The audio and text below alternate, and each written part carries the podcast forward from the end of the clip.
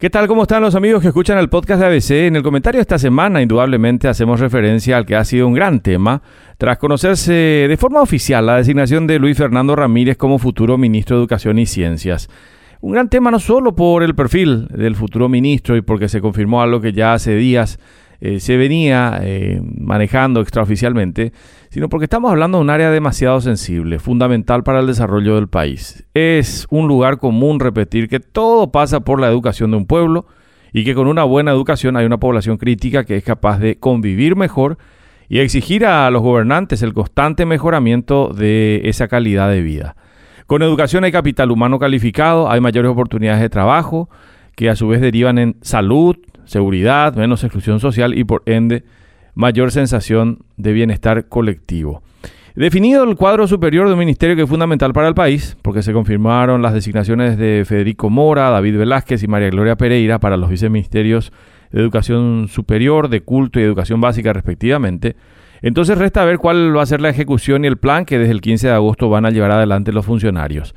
Habíamos hablado, entrevistado a Luis Fernando Ramírez, al futuro ministro esta semana en las 7.30 am, sobre tres ejes que son fundamentales a nuestro modo de ver para hablar de educación. La infraestructura disponible, el capital humano disponible y los contenidos de los planes de estudios que se piensan desarrollar o que se están desarrollando. En lo que se refiere a infraestructura, Ramírez rápidamente nos dijo que es de la idea de mantener las asociaciones de cooperación escolar y que en las grandes obras el Ministerio de Obras Públicas va a llevar adelante esa ejecución bajo la rectoría del Ministerio de Educación. Sobre el caso de los fondos del FONACIE dijo que tienen que mantenerse de forma descentralizada para municipios y gobernaciones, pero con un mayor control y una mayor exigencia también eh, desde el punto de vista del control público. El punto central, sin embargo, fue el tema de los contenidos. ¿Qué se tiene que desarrollar? ¿Para dónde tiene que ir nuestra educación? Empezó diciéndonos el futuro ministro, menos es más, resumiendo así su idea de que hay que plantear un diseño paraguayo de programas de estudio contemplando las diferentes realidades geográficas y socioeconómicas, pero sobre la base del desarrollo de dos habilidades que considera fundamentales.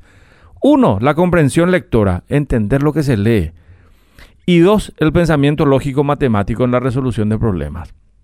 ¿Qué nos decía el futuro ministro? Paraguayizar los programas de estudio entendiendo que hay distancias entre zonas del país, pero hay que hay dos ejes fundamentales sobre los que hay que trabajar para alcanzar un conocimiento que nos despegue del analfabetismo funcional, ese que lo vemos a diario y que consiste en saber leer y escribir, pero sin la capacidad de entender lo que leemos y escribimos.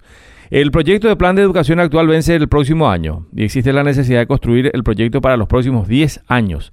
También recordaba el futuro ministro hablando de la necesidad de dotarlo de identidad paraguaya. La comprensión lectora es habilitar a una persona a abrirse al mundo. Allí eh, es capaz de entenderlo, transformarlo, adaptarse a él, eh, generar oportunidades, generarse oportunidades, emprender. Todo eso a raíz de la capacidad de desarrollar ese pensamiento crítico y la comprensión, el análisis de ese contenido que se está recibiendo. El desafío, sin embargo, creemos que es tener el suficiente talento humano disponible en este momento dentro de una estructura que está históricamente partidizada y feudalizada. Claro, esto sí tenemos la intención de conseguirlo. Hasta la próxima semana.